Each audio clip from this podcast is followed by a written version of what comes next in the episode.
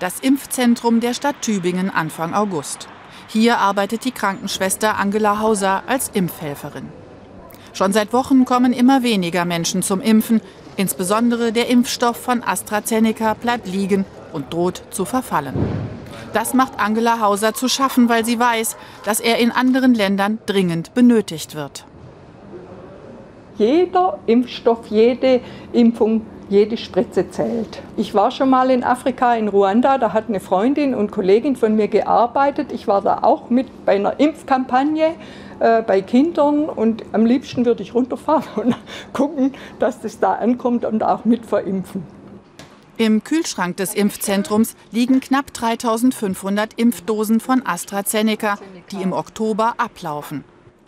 Angela Hauser sagt, außerdem hätten sich tausende Dosen in der Apotheke der Uniklinik angesammelt. Wie viel Impfstoff bleibt bundesweit liegen?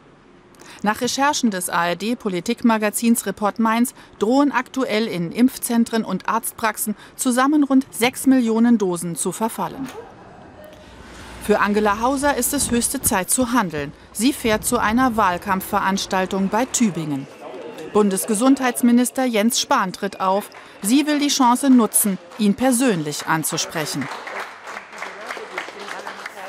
Meine Frage, ob das Gesundheitsministerium wirklich eine humanitäre Lösung überlegt und gefunden hat, um die Impfstoffe zum Beispiel an Entwicklungsländer weiterzugeben, äh, die, die Antwort fällt mir noch. Wir werden nicht jede einzelne Dosis aus jeder Praxis oder jeder Vorortsituation holen können. Warum?